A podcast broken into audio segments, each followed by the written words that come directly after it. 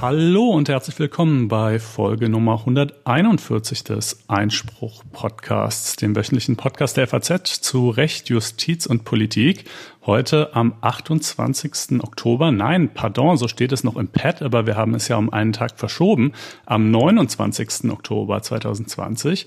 Äh, und wir, das sind zum einen ich, Konstantin van Linden, sowie Corinna Budras, ja, hallo. Und warum haben wir es verschoben? Natürlich wegen der umfangreichen Corona-Gesetzgebung oder Ma Maßnahmen, die da gestern beschlossen wurden. Ist ja schon wieder ein ordentliches Paket zusammengekommen und das wollten wir natürlich hier in Extenso mal besprechen. Denn ähm, ja, es bewegt ja doch die Nation, muss man sagen. Ja, es ist wieder so ein, so ein halber Lockdown, ne? Nicht ganz so, nicht ganz so dramatisch wie im Frühjahr, aber erheblich einschneidender als im Sommer.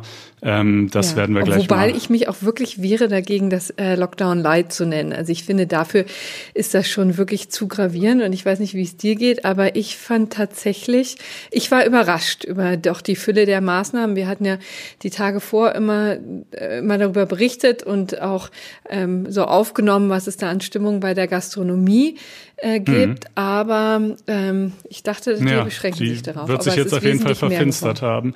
Ja, also ja. das werden wir jedenfalls gleich als erstes ausführlich äh, behandeln. Und äh, genau, was haben wir dann anschließend noch so im Programm, Corner? Ja, ist nicht das Einzige, was wir besprechen werden. Wir haben das Paritätsgesetz, mit dem der Frauenanteil in den Landesparlamenten gesteigert werden soll. Und das ist jetzt, muss man sagen, kein besonders erfolgreiches Vorhaben, denn es muss, äh, wurde jetzt schon wieder gekippt. Also in einem zweiten Bundesland, nämlich in Brandenburg, ist das Landesverfassungsgericht eingeschritten. Und das gucken wir uns mal ein bisschen näher an. Dann hat das Kabinett einen Gesetzesentwurf zu schärferen Strafen für Kinder Kindesmissbrauch verabschiedet und Konstantin lenkt mal unsere Aufmerksamkeit auf verschiedene Merkwürdigkeiten. Ist das so richtig formuliert? Das ist noch sehr freundlich formuliert. Ah, ähm, genau. Unzulänglichkeiten, Maßlosigkeiten äh, wäre vielleicht äh, treffender, aber dazu kommen wir dann gleich. Dann machen wir übrigens noch mal einen ganz kleinen Schlenk, Schwenk kurz vor Schluss ähm, über Corona, denn äh, Corona hatte natürlich auch Auswirkungen auf den CDU-Parteitag. Die Aufregung darüber ist ja fast schon in Vergessenheit geraten, aber Friedrich Merz, einer der drei Kandidaten für den CDU-Vorsitz, hat da erhebliche Kritik geäußert und da auch rechtliche Argumente ins Spiel gebracht, die wir uns mal näher angucken wollen. Und dann haben wir noch ein gerechtes Urteil, natürlich.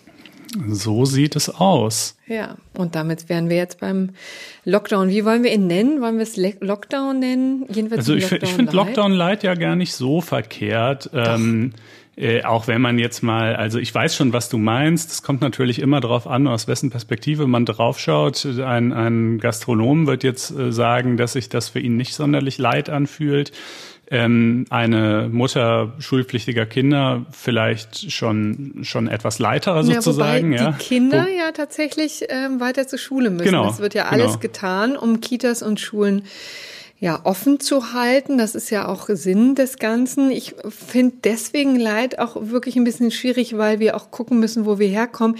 Denn ich dachte eigentlich seit April, spätestens Mai, sei eigentlich klar, dass es keinen flächendeckenden Lockdown mehr geben wird. Das war eigentlich das Versprechen, was sich mit der Maßgabe verband, dass man jetzt ja diese regionalen Gebiete eingegrenzt hatte und diese 50, äh, die, die 50er Marke eingezogen hatte. Also die Marke der 50 50 Neuinfizierten auf 100.000 äh, Einwohner. Und damit wollte man ja das Geschehen in Griff behalten, wollte es lokal bekämpfen, weil man gesagt hat, so einen flächendeckenden Lockdown braucht man eigentlich nicht mehr. Nun, äh, das hatten wir einfach auch äh, über den Sommer hinweg gedacht und auch immer wieder geschrieben. Auch immer, wenn in der Wirtschaft gerade so Bedenken aufkam, dass da womöglich äh, ja noch schwierige Zeiten drohen, dann hieß es immer, na ja, aber das wird doch jetzt regional begrenzt und jetzt sind wir doch innerhalb von kürzester Zeit wieder äh, überregional geworden, also national. Das heißt, es betrifft alle gleich und man muss ja sagen, es hat natürlich auch seine Berechtigung. Also die Zahlen sind ja nun, wie sie sind, ja, die steigen und wir sind ja auch tatsächlich im exponentiellen Wachstum schon drin. Und es gibt auch kein Bundesland, das muss man ja auch mal konstatieren, das so ganz verschont ist. Es gibt ja jetzt überall totale Hotspots. Ne? Also es gibt kein einziges Bundesland, was komplett äh, in helle Farbe getaucht ist. Dafür ist Hessen äh, das bisher erste und einzige Bundesland, das komplett rot ist. Wir haben tatsächlich mhm. keinen einzigen Kreis mehr, in dem die 50 pro 100.000 Marke nicht überschritten würde. Ähm, äh, aber genau, es gibt, äh, da packe ich auch mal so eine Animation äh, in die Shownotes, das ist ganz hübsch im Zeitraffer, da sieht man so die Deutschlandkarte eben unterteilt in Kreise äh, mit, mit den Grafiken des Robert-Koch-Instituts, ne, und so im Frühjahr ist halt alles ziemlich tief rot und dann Richtung Sommer wird's halt immer heller und bleibt dann ziemlich lang hell und jetzt in, im, im letzten Monat ungefähr sieht man dann, wie es dann über Orange doch wieder ganz schön ins Tiefrote ausschlägt. Naja, und ähm, äh, die Stabilität des Sommers war eben doch leider brüchiger, als manche gehofft haben. Äh, und es hatte eben augenscheinlich doch ähm, sehr viel mehr einfach damit zu tun, dass das Leben halt draußen stattfand, wo die Aerosole kein so großes Problem darstellen.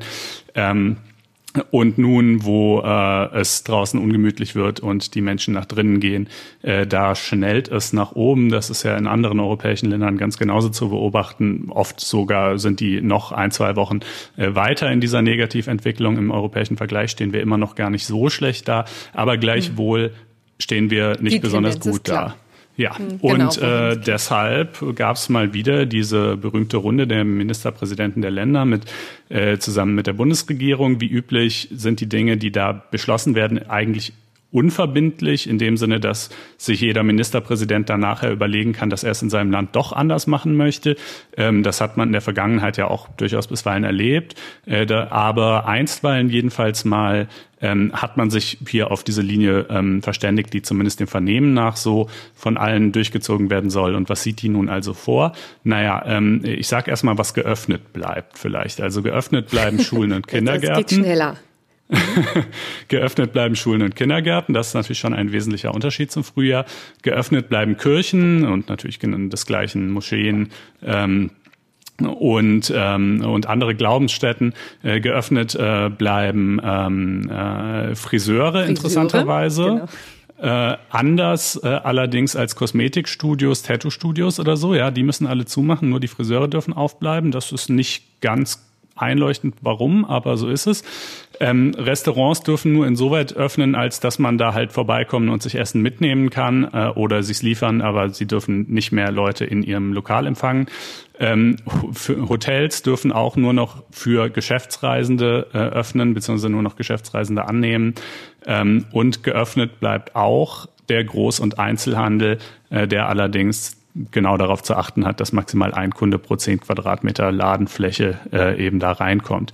Äh, und umgekehrt. Das bedeutet dann wahrscheinlich, dass wieder die Leute vor dem Läden bewahren müssen jetzt. Wie wir es ja schon im Frühjahr gesehen haben, das, äh, das hatten wir jetzt ja inzwischen wieder vergessen, ne? dass, mhm. dass ja die Einkaufswägen äh, rationiert wurden, ja, und man deswegen Stimmt, genau, so war dann das. warten musste, bis ein äh, Anna wieder frei wurde. Ja. Frei wurde, ja. Das, das war ja schon ein bisschen anstrengend. Ähm, dann hatten, äh, wurde das so äh, aufgehoben, ja, also das gab's dann, da gab es dann offensichtlich kein Bedürfnis mehr dafür, aber das kommt jetzt wieder.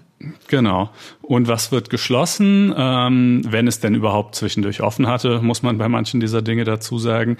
Äh, Theaters, Kinos, Freizeitparks, Spielhallen, Bordelle, Fitnessstudios, Kosmetik- und Massage- und Tattoo-Studios und ähnliche Einrichtungen, der Freizeit- und Amateursportbereich ebenfalls.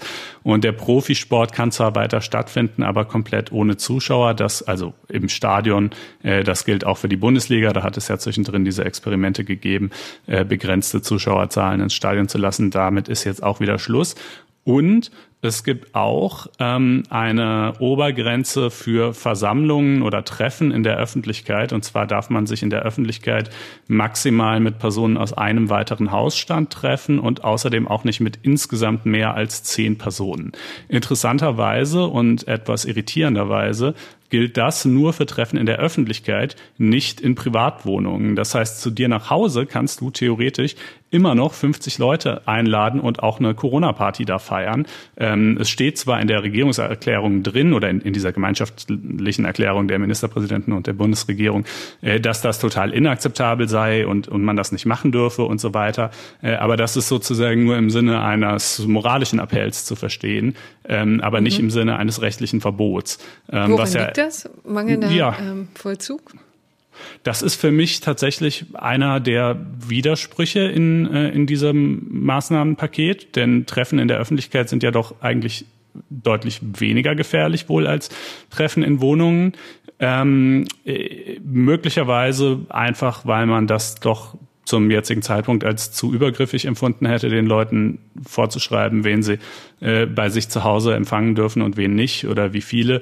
Ähm, aber im Lichte dessen, dass es ja eigentlich heißt, dass private Veranstaltungen, Treffen, Feiern und so weiter äh, einer der Haupttreiber der Pandemie sein, äh, ist es für mich tatsächlich nicht ohne weiteres nachvollziehbar, warum man da keine Begrenzung eingeführt hat. Oder Entschuldige, hält man vielleicht an den bestehenden Regelungen fest, weil es gibt ja Obergrenzen, die, glaube ich, bei 50 oder 25 liegen. Das schwankt ja auch von Bundesland von zu, zu Bundesland. Ähm, ja, die werden jetzt nicht abgeschafft. Also insoweit, nee. insoweit in dem jeweiligen Land, in dem man sich befindet, bei der Inzidenz, die da gerade besteht, äh, irgendeine Obergrenze für private Treffen greift, das ist wirklich totaler Flickenteppich, äh, äh, bleibt die bestehen. Aber es gibt jetzt keine gemeinsame Linie, dass man sagen würde, generell überall dürfen nur noch, keine Ahnung, maximal drei Gäste eingeladen werden oder so. Ähm, mhm. Und ähm, ja, äh, was halten wir von alledem, Corinna? Ja, also man muss ja mal konstatieren, dass ähm, es interessant ist, dass man jetzt ja wieder zu einem ähm, ja, generellen Modell übergeht und versucht, diesen Flickenteppich weitgehend äh, ja, einheitlich zu gestalten. Und ähm, ich habe auch den Eindruck, dass das vielleicht auch besser zu ertragen ist für die Menschen. Also offensichtlich rückt man hier davon ab, dass ähm, wenn sich sozusagen, wenn es nur Regeln gibt, die für einige gelten in Deutschland, dann halten sich im Zweifel keine dran, äh, niemand dran. Also es, vielleicht ist das der Gedanke, der dahinter steht. Ich habe auch das Gefühl, dass es ähm, in der Tat einfacher, emotional einfacher zu bewältigen ist, wenn man das Gefühl hat, ähm, es machen irgendwie alle, ja, und mhm. man muss sich nicht bei jeder Bewegung ähm, neu überlegen, ob die jetzt einfach, äh, ob die möglich ist oder nicht. Ähm, aber ähm, es birgt natürlich rechtlich wahnsinnige Risiken. Das hat auch die FDP insbesondere, natürlich auch äh, die AfD ähm, jetzt hervorgehoben.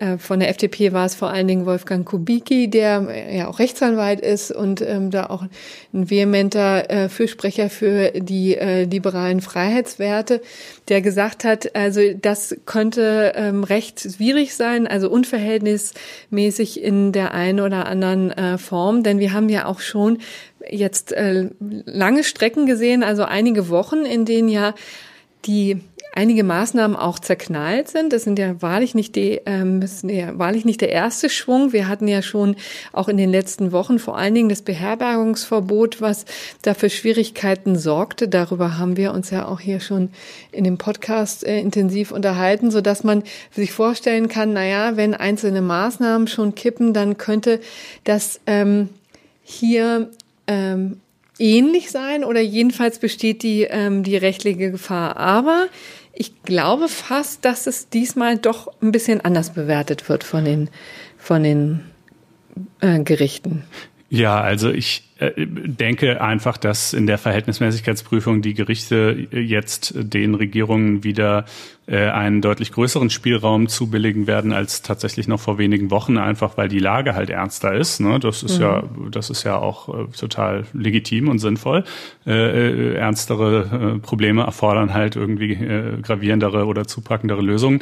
Also ich glaube jetzt nicht, dass das sozusagen, dass dieses ganze Maßnahmenpaket in Bausch und Bogen irgendwie äh, verworfen werden werden wird von irgendeinem Gericht, aber ich, es gibt so ein paar Einzelpunkte, wo ich mir schon vorstellen genau. könnte, dass es das vielleicht wackelt. Also eben zum Beispiel, wie eben schon angedeutet, ein Friseur, der sich auf das Gleichbehandlungsgebot beruft und sagt, wieso, ähm, oder nee, vielmehr ein nee, Kosmetikstudio. Der wird nicht, äh, genau. Hm. Äh, äh, wieso darf der Friseur nebenan aufhaben und wir dürfen es nicht?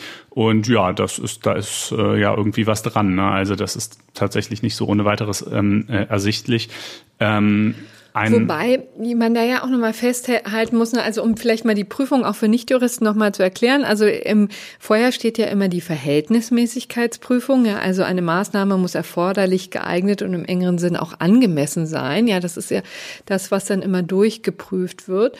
Und ähm, da gibt es an verschiedenen Stellen ähm, dann Fragezeichen. Du sprichst jetzt hier wahrscheinlich von, ja, wo würdest du es einordnen? Also, In der Verhältnismäßigkeit im engeren Sinn ja. äh, tatsächlich.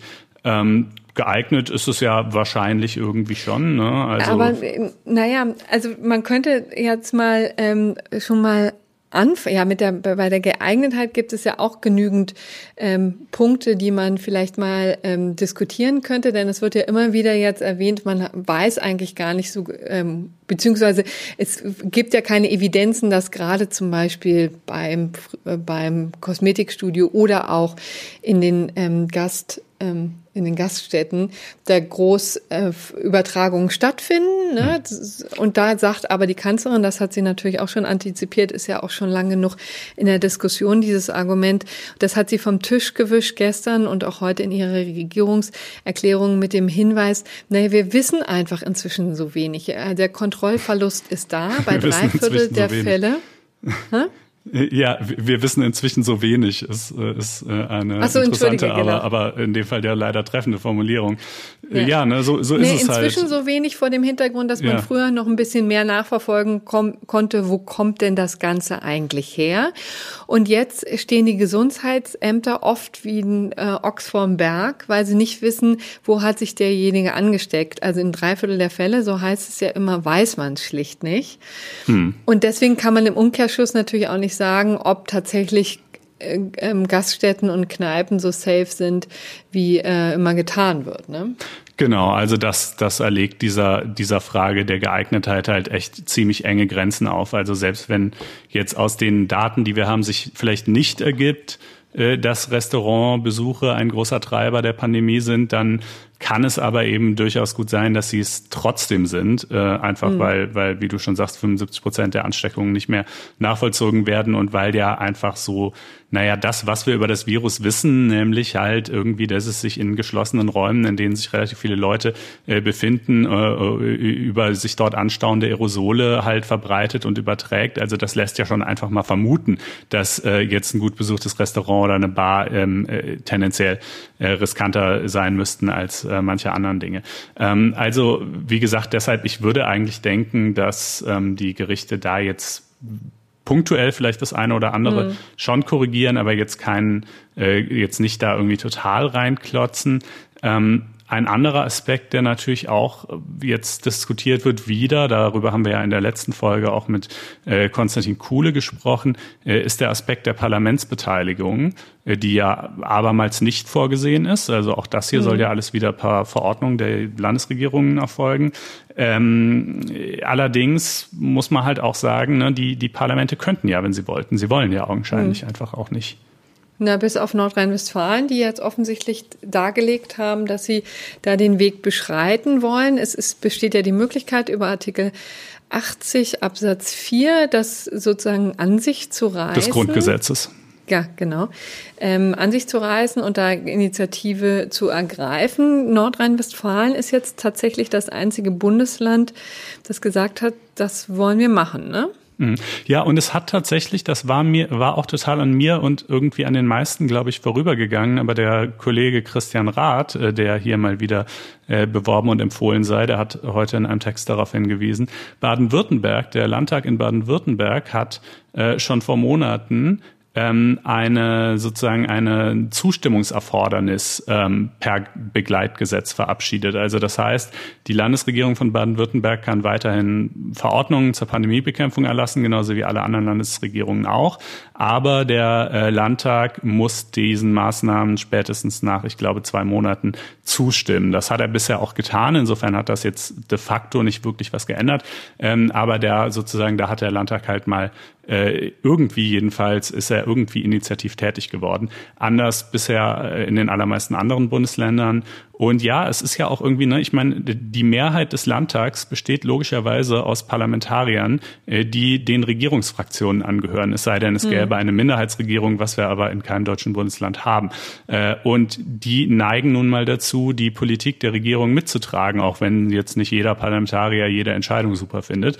Äh, und deshalb gibt's halt einfach diese Mobilisierung da nicht so sehr. Und ich weiß auch gar nicht, ob das wirklich so schlimm ist.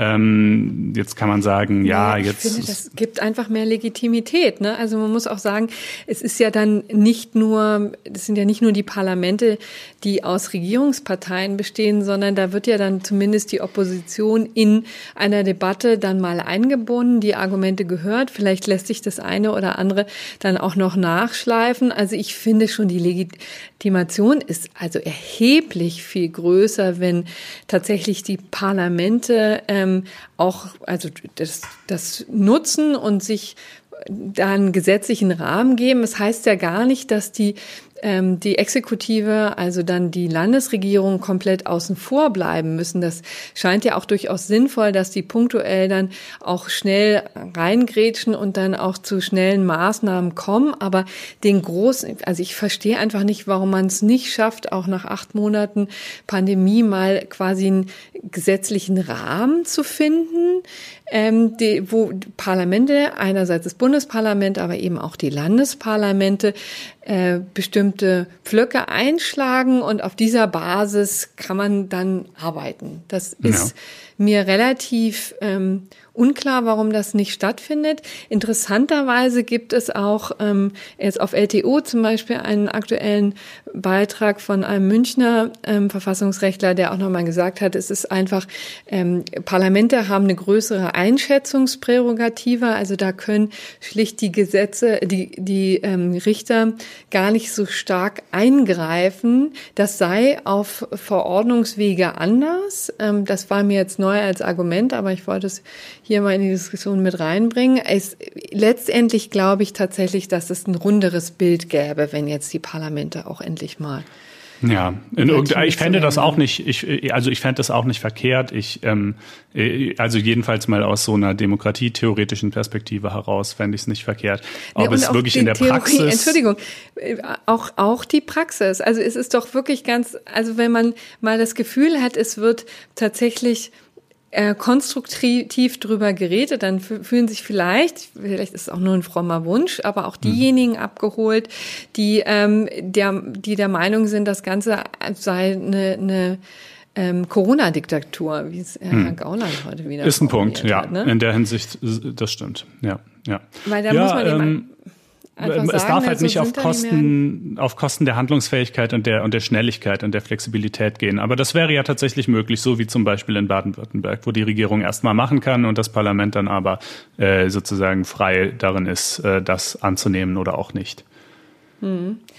Das ist in der Tat jetzt auch ein ähm, großer ähm, Kritikpunkt, der jetzt immer wieder geäußert wird, wo man auch mal ähm, sehen muss, ob die Gerichte ihn überhaupt aufgreifen, weil du in, du hast natürlich in dem Punkt recht, dass äh, wenn du sagst, das ist eine theoretische Diskussion, als dass sie tatsächlich im Moment nur theoretisch geführt wird, also jedenfalls nicht zu irgendwelchen Maßnahmen auf gerichtlicher Ebene führen. Im Moment scheint es so ein bisschen auch zu sein, dass sich ähm, die Gerichte auch ein bisschen darum drücken, die ähm, gucken auf die äh, Maßnahmen als solche und machen natürlich die Verhältnismäßigkeitsprüfung. Aber so die Frage der Rechtsgrundlage wird hier eigentlich selten gestellt. Vielleicht kommt das jetzt noch. Ich meine, übrigens, ehrlich gesagt, was ich ja auch ähm, wichtig, wichtig fände, ist, wenn ähm, einfach, also zum Beispiel, dass auch ähm, mit Bundesgesetz mal flankiert wird, weil dann eben schlicht weniger Gerichte eingreifen können. Ne? Also mir wäre das wirklich sehr lieb, wenn man jetzt mal eine Situation hätte, wo tatsächlich das Bundesverfassungsgericht mal ein paar äh, Leitlinien vorgibt und man dann endlich auch weiß, woran man sich zu halten hat, weil diese Situation finde ich sehr unbefriedigend. Die Tatsache, dass sozusagen auf Verordnungswege hier wirklich ganz massive Eingriffe organisiert werden, durchgeführt werden und auf der anderen Seite es dann immer wieder vereinzelte Gerichte gibt, die mal zustimmen, mal die Sache aufheben. Das äh, ist hat auch irgendwie ähm, so eine Frustration zur Folge. Da hat man auch das Gefühl, ähm, hier krankt die Demokratie irgendwie, wenn jetzt einzelne Richter entscheiden. Diesen Vorwurf habe ich auch schon häufiger gehört, ähm, natürlich vor allen Dingen von Nichtjuristen, aber das, da ist ja natürlich auch was dran, ne? dass man ein bisschen frustriert ist und sagt, na ja, warum entscheiden denn jetzt auch so wesentliche Dinge nicht demokratisch gewählte Richter? Hm. Ja, tatsächlich, also ne, im Gegensatz zu den Verordnungen, die ja meistens ohne Begründung ergehen, äh, müsste äh, ein Parlamentsgesetz äh, natürlich eine solche auch enthalten. Jetzt kann man sagen, na die Begründung kann man sich ja wohl denken, die lautet halt, ähm, äh, dass wir die Pandemie bekämpfen wollen und sicher in, in diesem sehr weit gefassten Sinne trifft das wohl zu. Ähm, aber es kommt ja dann doch oft ein bisschen mehr auf die Details an. Also zum Beispiel könnte jetzt in einem Parlamentsgesetz würde im Begründungsteil schon drinstehen müssen, äh, warum äh, dürfen Friseure offen bleiben und Kosmetikstudios nicht. Ja, so mhm. hat der Gesetzgeber sich dabei tatsächlich was Vernünftiges gedacht? Wenn ja, was? Okay, dann kann man das als Gericht ja auch berücksichtigen. In der Verordnung ist das halt in aller Regel nicht der Fall. Die ist, die steht einfach für sich und das Gericht muss sich halt so ein bisschen selber überlegen, ähm, äh, was wohl der Sinn dahinter war, beziehungsweise kann das kann das beklagte Land das natürlich gegebenenfalls dann noch vortragen im Gerichtsverfahren. Ähm, also das ist natürlich schon ein Aspekt. Ähm, es würde vielleicht zu einer etwas solideren Gesetzgebung führen und äh, genau natürlich ist eine, ist ein, wäre ein Parlamentsgesetz dann auch nicht einfach so im Verwaltungs äh, Gerichtsweg aufhebbar ähm, mhm. äh, sondern dann müsste man damit eben gegebenenfalls auch nach Karlsruhe ziehen. Also ja, es ist, es ist erwägenswert, aber bisher sehe ich halt einfach nicht, dass die Landesparlamente da große äh, Leidenschaft verspüren würden, aber vielleicht ändert sich das ja noch.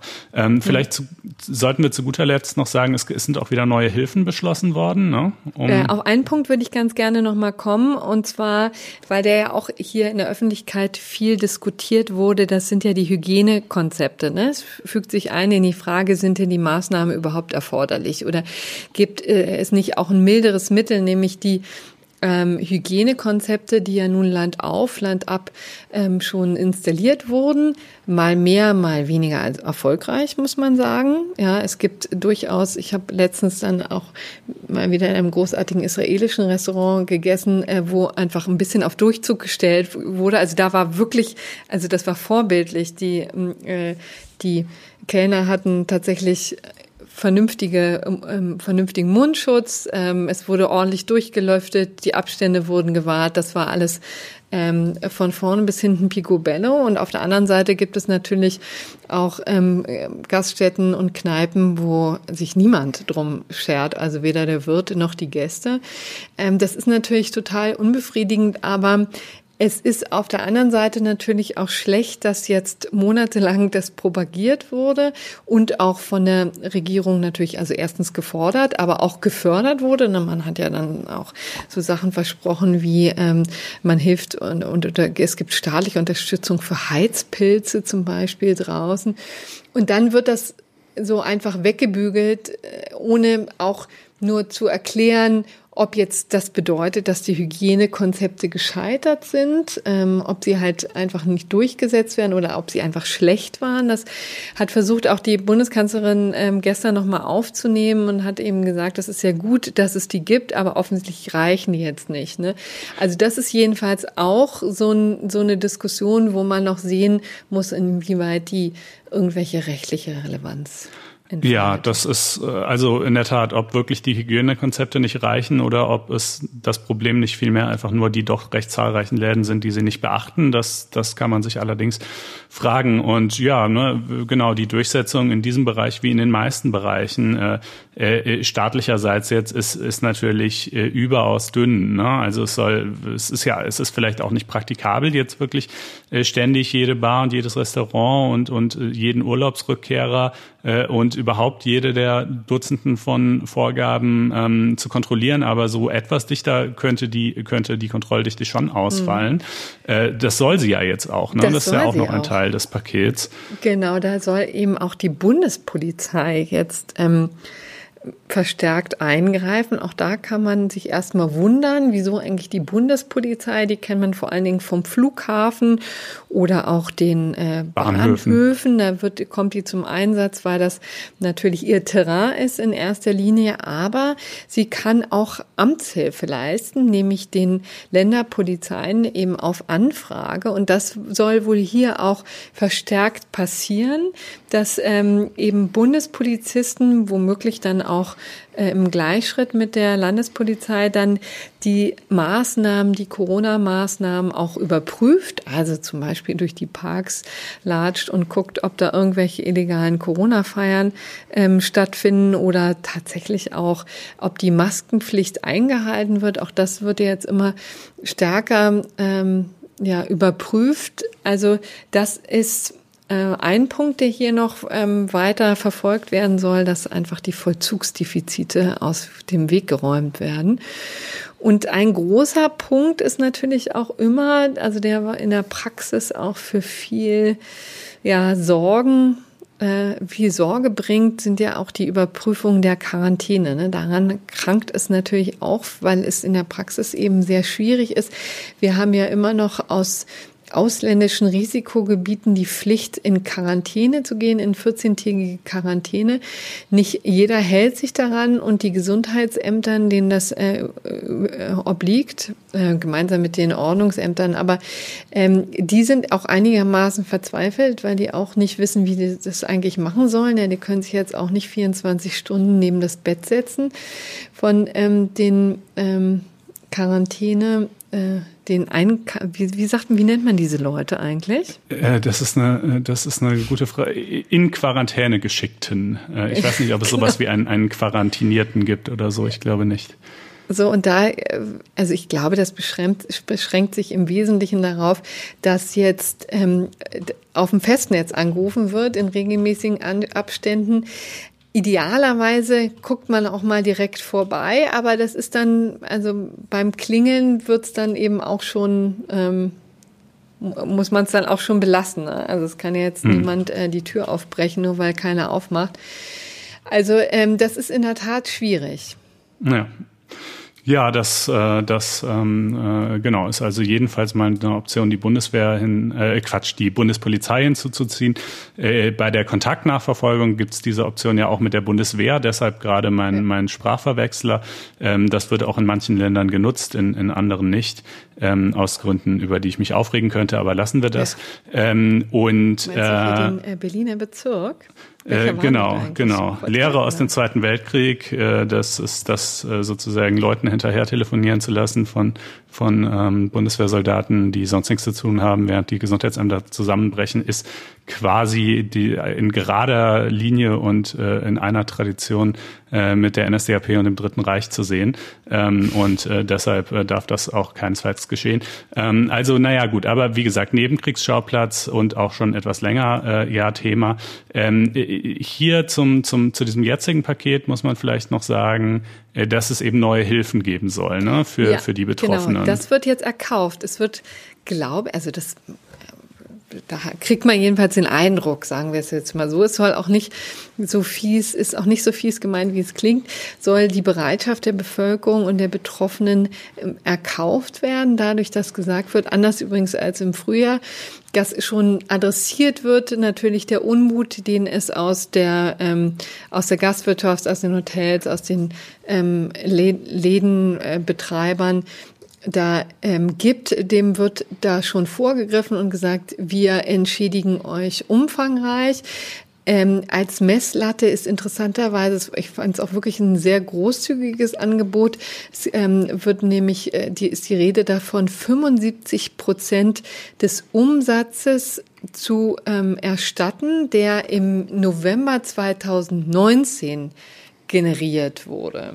Und zwar bei Betrieben, die ähm, unter 50 Mitarbeitern haben. Und da drüber ist es dann ein bisschen weniger. Es sind dann, ähm, glaube ich, 70 Prozent. Aber das ist eine, schon eine ordentliche Hausnummer. Vor allen Dingen bin ich mir nicht ganz sicher, ob die Rechnung aufgeht. Denn das, äh, die Bundesregierung hatte dafür 10 Milliarden veranschlagt. Und das scheint mir doch schon wirklich eine sehr, sehr geringe Zahl wenn man davon ausgeht, dass das eher, also etliche Betriebe sein dürften, die davon betroffen sind und denen dann sozusagen den Umsatz, wir reden ja von Umsatz und nicht von Gewinn, ähm, zu erstatten, das ist schon eine ja, das ist, ist teuer, zumal man ja bedenken muss oder sich die Frage stellen muss, äh, wie viel der Verluste, die diese Unternehmen jetzt natürlich haben werden, äh, wirklich Konsequenz der Tatsache sind, dass sie jetzt schließen müssen und wie viel davon auch sonst eingetreten wären. Denn also will sagen, auch wenn die Restaurants aufbleiben dürften,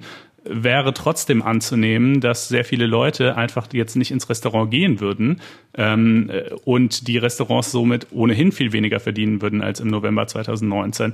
Ähm, mhm. Kann man natürlich sagen, gut, okay, es ist einfach eine, eine Maßnahme zur Stützung der Wirtschaft, gar nicht primär zur Kompensation äh, äh des Umstandes, dass, dass sie jetzt dicht machen muss, äh, sondern, sondern einfach, um sie halt irgendwie über Wasser zu halten. Und, und wenn, wenn man es so betrachtet, dann, äh, dann äh, ist diese dann ist diese äh, Alternativerwägung ja auch irgendwie egal. Ähm, genau, aber das ist, ich, was ich ja auch ganz interessant finde, äh, das alles ist natürlich unheimlich teuer und ähm, äh, irgendwo muss das ganze Geld ja herkommen und irgendwer trägt die Kosten ja am Ende. Und äh, eine Berufsgruppe, bei der bisher so gar nicht darüber nachgedacht wird, ob ähm, deren äh, Bezüge nicht eigentlich auch mal maßvoll reduziert werden könnten, äh, ist ja der öffentliche Dienst. Ne? Äh, die, ja, das ähm, Gegenteil ist ja das Fall. Es sind ja gerade äh, Abschüsse.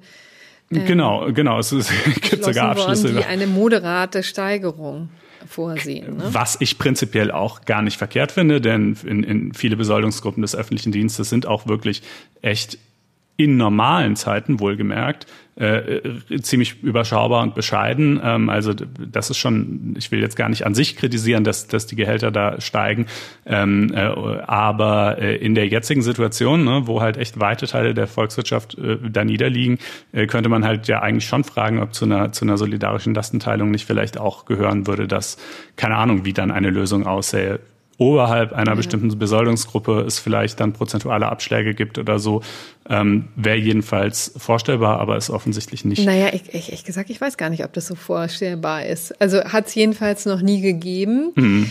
Ähm, wäre auch ein ähm, wirklich, also dass man das natürlich irgendwie argumentativ durchkriegt äh, oder also erläutern könnte, sagen wir mal so, dass sie, ähm, ich ja auch einweise, natürlich umgekehrt viele Ämter gibt, die jetzt schließen mussten und ähm, weil sie keinen Publikums ähm, Verkehr hatten. Man kann jetzt nicht davon ausgehen, dass das bedeutet, dass die Däumchen gedreht haben. Man weiß es aber schlicht auch nicht, muss man sagen. Ja.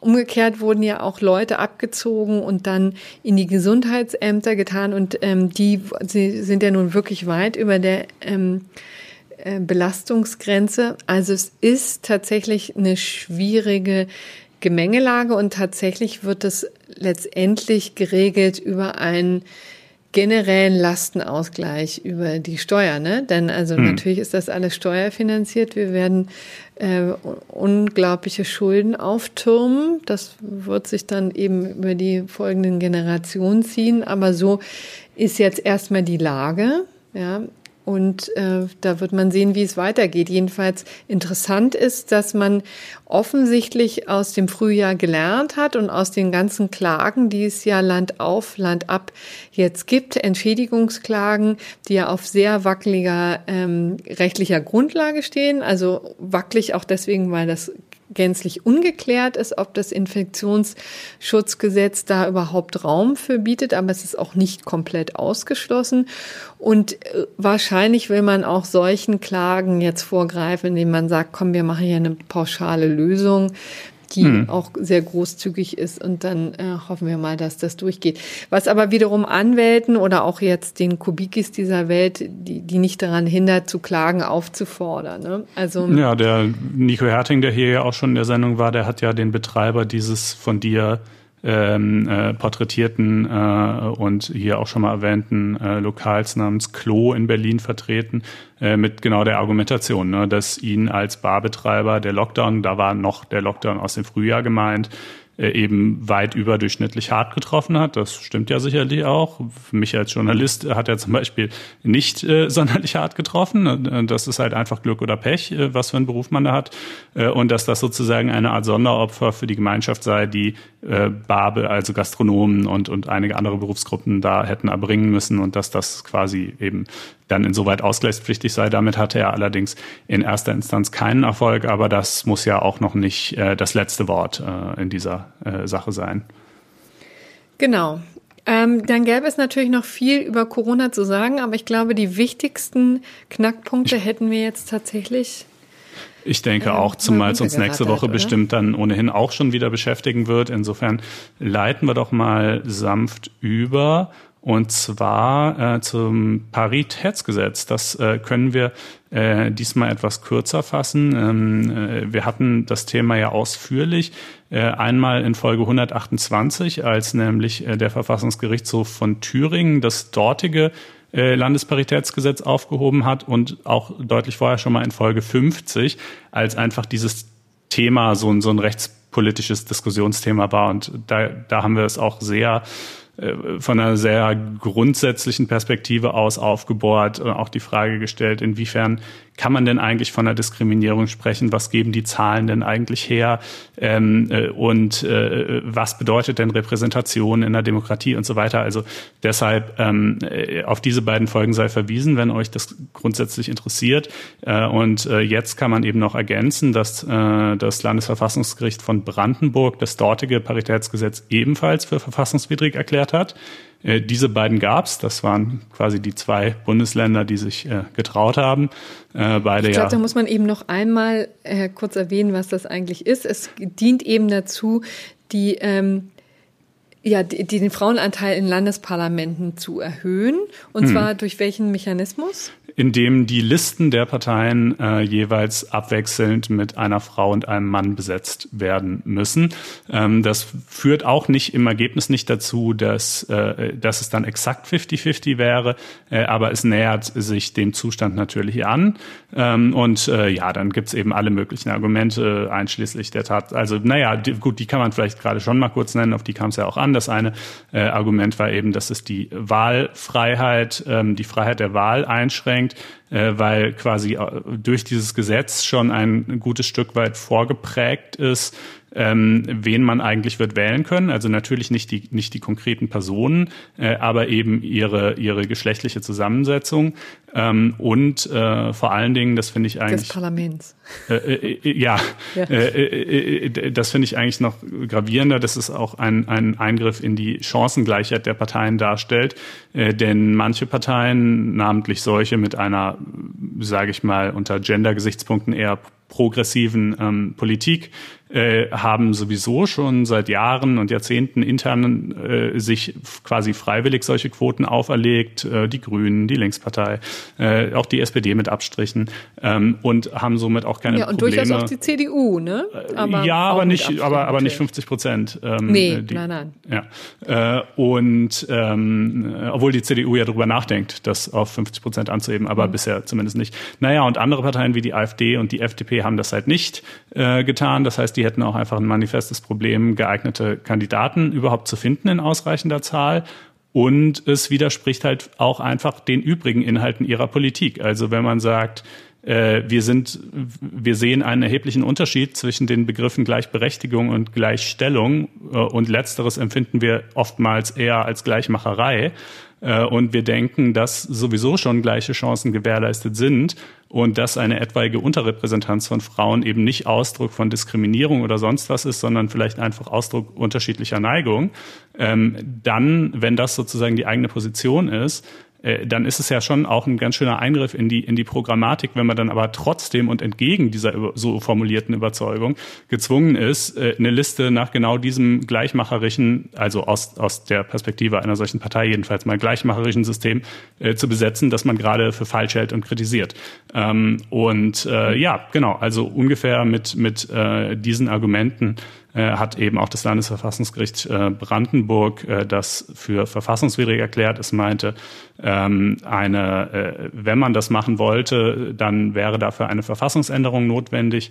Auch der Gleichstellungsauftrag in Artikel 3 Absatz 2 Satz 2, wo es eben heißt, dass der Staat auch auf die tatsächliche äh, Förderung der Gleichstellung hinwirkt, der sei eben trotzdem nicht der, der würde eben trotzdem nicht ausreichen, um diesen Eingriff in die Freiheit und Gleichheit der Wahl und die, und die ähm, Chancengleichheit der Parteien zu tragen. Mhm.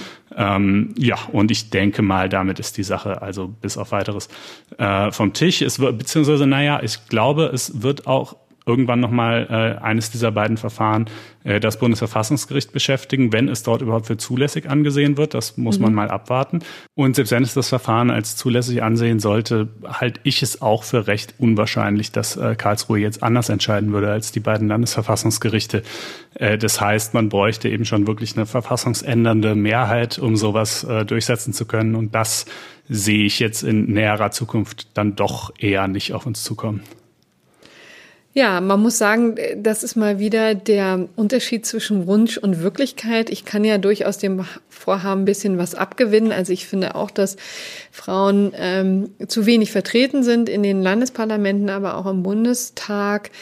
Aber das muss dann wahrscheinlich tatsächlich anders bewerkstelligt werden. Ne? Das geht nicht über eine reine Verordnung, ist halt nicht ganz so einfacher wie in der Wirtschaft äh, Frauenquoten zu verordnen. Da spielt eben auch viel demokratische Grundsätze eine Rolle. Die Freiheit sowohl der Wähler als auch der Parteien und so ist nicht ganz trivial. Wie Friedrich Merz so schön sagt, das ist nur die zweitbeste Lösung. Aber er hatte Zu bis jetzt noch nicht gesagt, noch. was die beste Lösung ist, oder? Also äh, gar nichts. Ja, ich glaube halt Förderung, äh, Abseil, einfach bessere Vereinbarkeit von, von äh, Politikerkarriere, Politikerinnenkarriere und äh, Familienleben, solche Sachen. Aber gut, ähm, das äh, Friedrich Merz muss uns jetzt zumindest in dieser in diesem Zusammenhang nicht beschäftigen. Auf den kommen wir gleich nochmal zu sprechen in anderem Kontext. Ähm, aber jetzt äh, muss ich echt nochmal äh, mich ein bisschen aufregen über hm. äh, de, die, die Verschärfung des äh, Sexualstrafrechts im Umgang, also für, für, für, für Fälle von Pädokriminalität, so kann man es, glaube ich, überschreiben. Ja. Äh, wir da braucht man einen Disclaimer wahrscheinlich im Vorfeld, denn natürlich ist auch das ein sehr hehres Ziel, geht ja darum, Kinder zu schützen und Defizite aufzuräumen, die es in der Vergangenheit gegeben hat, aber es entstehen offensichtlich neue Probleme. Ne?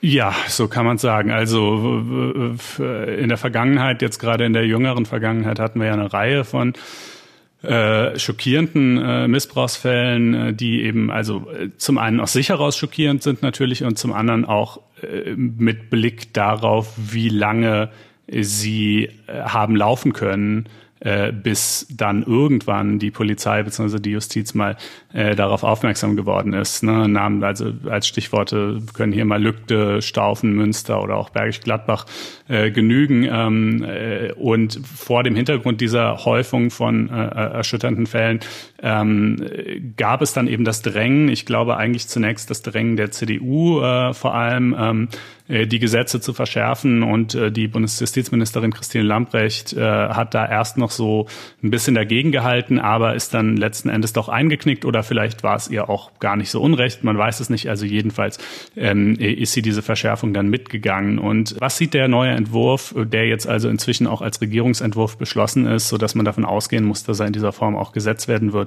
äh, denn vor? Naja, eine ganze Menge.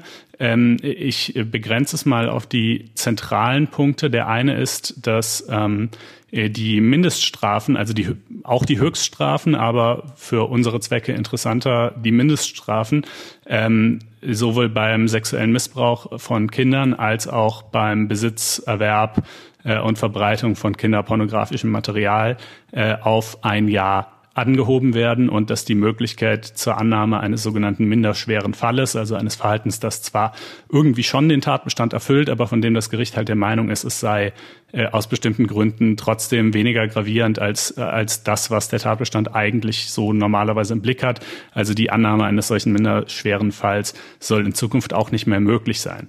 Ähm, was heißt das in der Praxis? Ähm, naja, zum einen äh, entfällt damit die Möglichkeit, die Verfahren einzustellen ähm, äh, mhm. durch die Staatsanwaltschaft beziehungsweise äh, in, in Verbindung mit dem Gericht. Also auch gegen Auflagen kann man ja durchaus auch Dinge einstellen. Äh, zum anderen entfällt auch die Möglichkeit, im Haft, äh, im Strafbefehlsverfahren zu einem Urteil zu gelangen. Ne? Das ist bei Taten mit einer Mindeststrafe von unter einem Jahr kann die Staatsanwaltschaft ähm, äh, zusammen mit dem Gericht auch äh, erstmal einfach einen Strafbefehl erlassen. Da kriegst du quasi ein Schreiben, ähm, so sinngemäß, sie werden angesehen, äh, wir, wir gehen davon aus, dass sie folgendes Delikt verübt haben, Doppelpunkt aus folgenden Gründen. Ähm, wir verhängen gegen sie eine Strafe von, was weiß ich, äh, 90 Tagessätzen zu so und so viel Euro. Äh, wenn sie das anders sehen sollten, dann können sie dagegen Widerspruch einlegen gegen diesen Strafbefehl und dann wird halt doch noch ein normales Gerichtsverfahren durchgeführt. Ähm, aber wenn nicht, dann wird er halt nach, äh, weiß ich nicht, so und so viele Wochen ähm, irgendwann bestandskräftig und dann ist man quasi verurteilt, ohne dass überhaupt je so ein richtiges Gerichtsverfahren gegeben hätte. Ähm, und wenn das nicht geht, was geht dann verloren? Naja, also in Hinblick auf dieses Strafbefehlsverfahren geht zum einen einfach ähm, äh, gehen halt Kapazitäten der, der Staatsanwaltschaften und der Gerichte verloren, weil sie halt jetzt deutlich mehr Hauptverfahren durchführen müssen. Und es ist für äh, auch für die Opfer unter Umständen unschön, denn äh, vor Gericht müssen sie dann halt als Opferzeugen auch aussagen, äh, was sie sich im Strafbefehlsverfahren sparen können. Ähm, also da werden Sie zwar natürlich auch in irgendeiner Form mal eine Aussage getroffen haben gegenüber der Polizei oder der Staatsanwaltschaft, aber Sie müssen halt nicht in einem Raum mit dem ähm, äh, angeblichen oder tatsächlichen äh, Täter sitzen äh, und das vor Gericht nochmal wiederholen. Aber von welchen Fällen reden wir denn in diesem Zusammenhang eigentlich? Also was, was war bisher so geringfügig, um das jetzt mal in Anführungsstrichen zu sagen, dass es nur mit einem Strafbefehl geahndet werden konnte? Oder jedenfalls, ja, oder eingestellt oder eben mit einer Strafe ja. von, von unter einem Jahr. Ähm, ja, das, äh, also dazu vielleicht äh, erstmal, damit man, damit man so einen Überblick hat, was es bisher so für Strafen gab. Das ist schon ähm, erstaunlich zu sehen. Und da kann, in dem Punkt kann ich den Regierungsentwurf auch ein bisschen verstehen, ähm, denn also im Jahr 2018 zum Beispiel war etwa ein Drittel aller Verurteilungen wegen sexuellem Kindesmissbrauch und etwa zwei Drittel aller Verurteilungen wegen Besitz, Verbreitung, Erwerb äh, von kinderpornografischem Material äh, jeweils mit einer Strafe von weniger als einem Jahr versehen.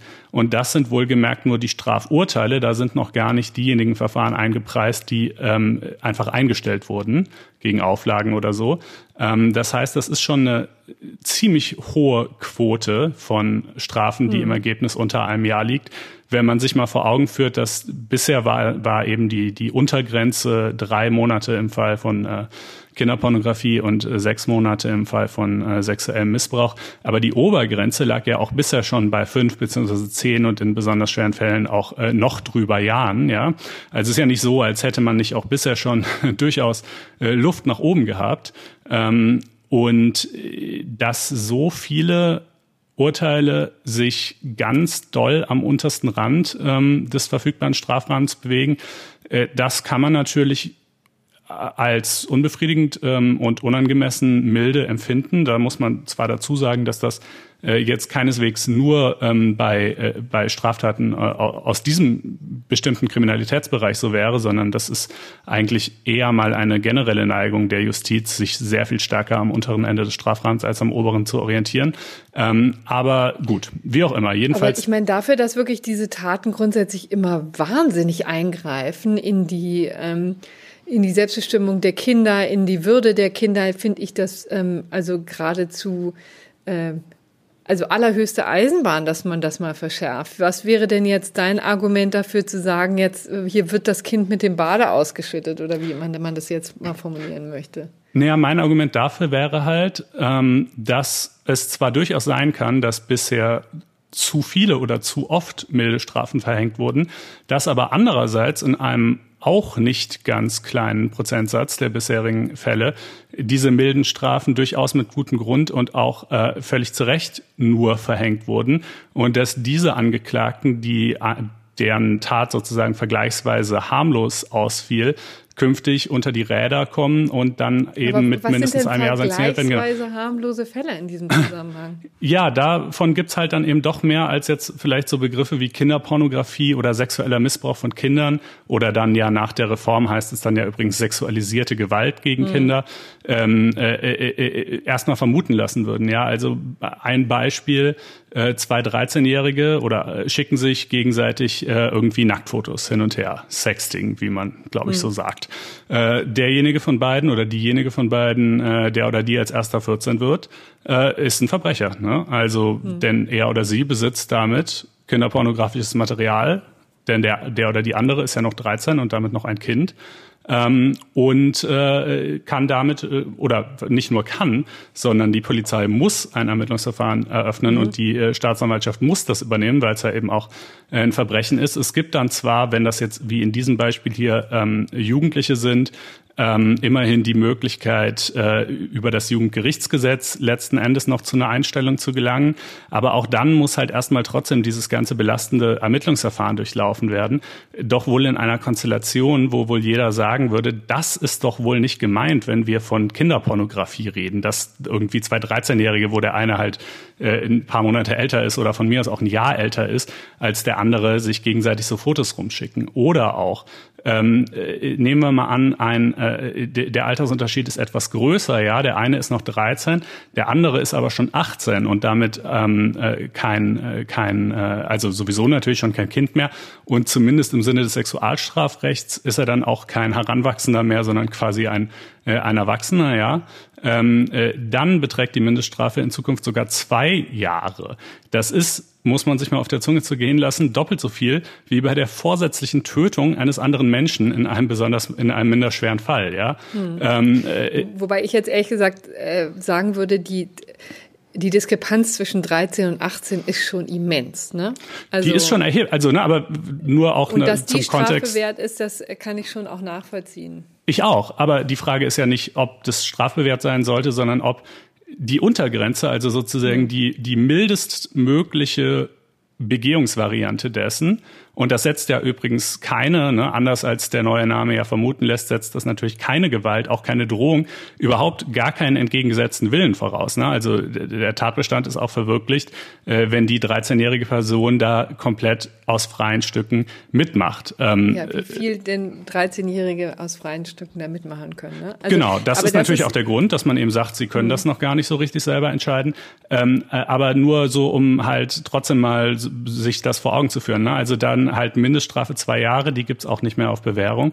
Ähm, das heißt, das zum Beispiel finde ich einfach auch also das lässt irgendwie jede Proportion vermissen. Und dann, und jetzt kommen wir zu dem Teil, den ich allerdings am aller äh, verrücktesten finde, das haben wir auch schon mal gestreift hier ähm, äh, in einer früheren Folge, ähm, äh, es ist ja schon bisher so, dass ähm, fiktives Material, ja, also zum Beispiel Zeichnungen oder auch Geschichten, geschriebene Geschichten oder oder auch Computeranimationen äh, oder sonst was, die eben ähm, äh, kinderpornografische Dinge darstellen, ähm, ebenfalls äh, strafbar sind, ja. Ähm, und äh, das wird jetzt durch diese Reform zum einen ausgeweitet auch da wird die Mindeststrafe auf ein Jahr erhöht, sofern diese Darstellung wirklichkeitsnah ausfällt. Also hm. äh, wenn es halt eine Animation ist, die so ähnlich aus, also die man fast für echt halten könnte, aber sie ist es halt nicht, ja.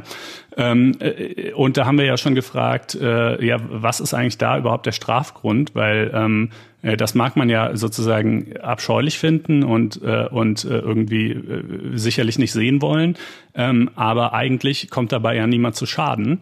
Ähm, und äh, tatsächlich könnte es man ja denn, so. Es öffnet natürlich Tür und Tor, dass man sich auch an äh, lebenden Objekten dann vergeht. Ne? Genau. Äh, das, das ist wahrscheinlich die Argumentation dahinter. Das ist in der Tat die Argumentation dahinter. Und ich hatte da aber schon immer so ein leicht mulmiges Gefühl, hm, na, ob das mal wirklich so richtig gut eigentlich bewiesen ist oder ob das nicht eigentlich eher so ein bisschen vorgeschoben ist. Und ich habe es jetzt mal ein bisschen recherchiert und ich muss sagen, es ist wirklich äh, meines Erachtens ziemlich klar letzteres der Fall. Denn also was es natürlich gibt, sind diverse Untersuchungen, die zeigen, dass Leute, die wegen sexuellem Missbrauch, also die, die später irgendwann in ihrem Leben mal tatsächlich ein Kind missbrauchen, dass diese Leute vorher in aller Regel auch ähm, äh, kinderpornografisches Material, sei es jetzt echt oder sei es fiktiv, konsumiert haben. Das ist aber ehrlich gesagt auch nicht besonders verblüffend, weil wer sogar bereit ist, ein Kind tatsächlich real zu missbrauchen, der schreckt natürlich nicht davor zurück, ähm, die vergleichsweise harmlosere Tat äh, zu begehen, sich, sich solches Zeug halt runterzuladen. Ja? Aber die Frage wäre ja vielmehr, hätte er das Kind nicht missbraucht, wenn er diese Videos nicht angeschaut hätte? Und mhm. das ist ja nun also keineswegs eine Zwangsläufigkeit, weil ich meine, ich würde ja wohl mal eher sagen, das Anschauen der Videos und der Missbrauch haben beide dieselbe gemeinsame Quelle sozusagen, ne, nämlich eben einfach die, die sexuelle Orientierung äh, dieser Menschen. Und ähm, äh, die, der Nachweis einer Ursächlichkeit, der ist absolut, also nicht mal im Ansatz erbracht, der ist ehrlich gesagt auch kaum erbringbar, denn äh, also wie würdest du so, wie, wie sollte denn das Studiendesign aussehen, dass sowas äh, erfolgreich untersucht, vor allen Dingen eine psychologisch so komplexe, so multikausale Entscheidung, bei der sicherlich in dem Täter, also würde ich jetzt zumindest mal vermuten, äh, viel, also sozusagen viel an innerer, wahrscheinlich irgendwie Auseinandersetzung und einem Ringen äh, und so weiter vorausgeht und in, in, in die einfach so viele Aspekte einfließen, dass man wahrscheinlich ist wahrscheinlich schon grundsätzlich gar nicht möglich ist, da eine einzelne Variable zu isolieren. Jedenfalls ist es nicht geschehen. Ähm, und äh, im Übrigen, selbst wenn, selbst wenn man wirklich wüsste, was man aber wie gesagt nicht weiß, ähm, äh, dass das Ansehen von solchen, von solchem fiktiven Material ähm, tatsächlich die Tatneigung steigert, wäre es immer noch zumindest mal ähm, sagen wir mal, verfassungsrechtlich nicht keine Selbstverständlichkeit, äh, dass man das deshalb unter Strafe stellen dürfte. Denn ähm, hm. die Wahrscheinlichkeit, dass später Straftaten begangen werden, die steigern auch noch eine ganze Menge andere Dinge. Ja, also zum Beispiel ähm, äh, übermäßiger, regelmäßiger Alkoholkonsum führt zu Alkoholismus, führt zu privaten, beruflichen Problemen und rauschbedingter Enthemmtheit, führt äh, in dem Fall sogar nachweislich zu einer deutlich höheren Delinquenz. Trotzdem würden wir jetzt nicht sagen, wir bestrafen Leute einfach nur dafür, dass sie zu viel trinken, weil es die Wahrscheinlichkeit steigert, dass sie dann später mal irgendwas anderes machen. Hm. Also ne, so selbst dann müsste man da eigentlich echt zweimal drüber nachdenken. Ähm, aber wie gesagt, es ist noch nicht mal nachgewiesen. Und äh, trotzdem, wie gesagt, wird das ausgeweitet und wird es jetzt auch noch auf kindliche Sexpuppen erstreckt. Ja, also so mhm. diese, diese eben aus Silikon oder sonst was gefertigten Dinger gibt's offenbar augenscheinlich auch in, in Kindesgestalt. Und auch da muss ich wieder sagen, ja, also klar, wenn ich mir das jetzt natürlich so vorstelle, dann überkommt mich auch der Ekel, genauso wie äh, halt vermutlich die allermeisten Menschen. Ähm, äh, aber ich muss es mir ja nicht vorstellen. Ich muss mir, ja, äh, also es zwingt mich jetzt echt niemand, mich äh, damit irgendwie näher auseinanderzusetzen. Aber es, und ich kann schon auch den Punkt sehen zu sagen, ähm, wer wirklich pädophil ist, der, der hat kein leichtes Los im Leben. Ähm, der hat sich das nicht ausgesucht. Ähm, das kann, das stelle ich mir also sozusagen, ne, und, und natürlich wird auch natürlich der. Unbedingt ähm, ähm ist un unbedingt therapiebedürftig. Ja, und ja. sollte vielleicht nicht durch solche Dinge abgelenkt werden. Nur ehrlich gesagt, da sind wir wieder bei dem Argument, dass ähm, das ja so sein kann, aber dann nicht, äh, nicht unbedingt strafbar sein muss. Ja. Wie ist denn der Strafrahmen? Also was droht dann, wenn man so etwas tut? Wenn man sich also, also quasi an, an, an fiktiven Opfern vergeht? Ähm, also bei den Darstellungen, bei den fiktiven kommt es drauf an, wenn sie wirklichkeitsnah ausfallen, wie gesagt, auch Mindeststrafe von einem Jahr. Wenn sie eben nicht Wirklichkeit, also wenn sie erkennbar fiktiv sind, dann ist die Mindeststrafe, äh, ich meine, drei Monate oder so. Und ähm, bei diesen Sexpuppen, meine ich, wären es auch drei oder sechs Monate Mindeststrafe und dann nach oben sind es fünf Jahre oder so. Ähm, Genau, also äh, das ähm, ja, das das sind dann jeweils da die Strafrahmen und ähm, äh, auch die Begründung, ne? also es steht dann da auch so im Gesetz letztlich schon relativ unverhohlen drin. Ähm, äh, es soll davon auch ein Signal für die Gesellschaft ausgehen, dass Kinder, seien sie auch nur körperlich nachgebildet, nicht zum Objekt sexueller Handlungsweisen gemacht werden dürfen. Mhm. Aber das ist doch ein, also ja klar, aus dem, aus dem Verbot, das zu tun, geht das Signal hervor, dass es verboten ist, das zu tun. Große Erkenntnis, schon klar. Aber, aber warum denn? Also äh, doch, ne, also ich, ich finde, das spricht total der Impetus eines eigentlich eines Sittlichkeitsstrafrechts daraus.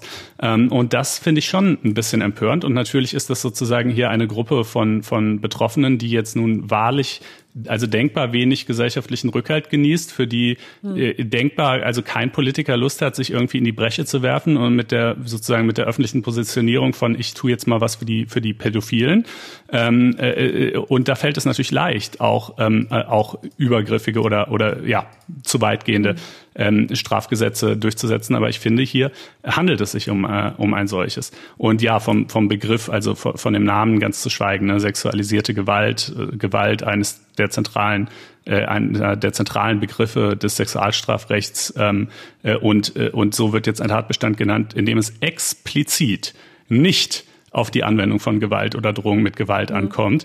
Äh, das ist einfach eine totale Begriffsverschwurbelung in einer Wissenschaft, die, äh, die nun wirklich wie keine zweite auf sprachliche Präzision angewiesen ist, einfach um das Ganze noch was dramatischer liegt, klingen zu lassen. Ja, na, nee, was daran liegt, dass bisher der Begriff zu verharmlosend war, ne?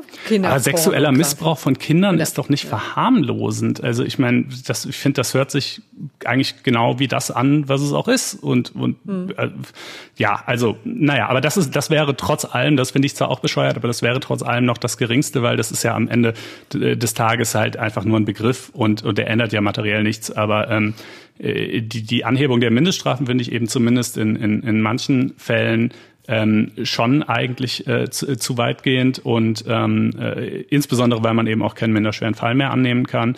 Ähm, und äh, diese, diese Geschichte mit den fiktiven äh, Bildern bzw. den Sexpuppen, da äh, fehlt mir tatsächlich, also das äh, hatte, ist offensichtlich noch nie vor das Bundesverfassungsgericht gelangt. Ähm, würde mich mal sehr interessieren, was das Bundesverfassungsgericht dazu sagen würde, wenn es mal äh, ein solches Verfahren, eine solche Vorlage gäbe.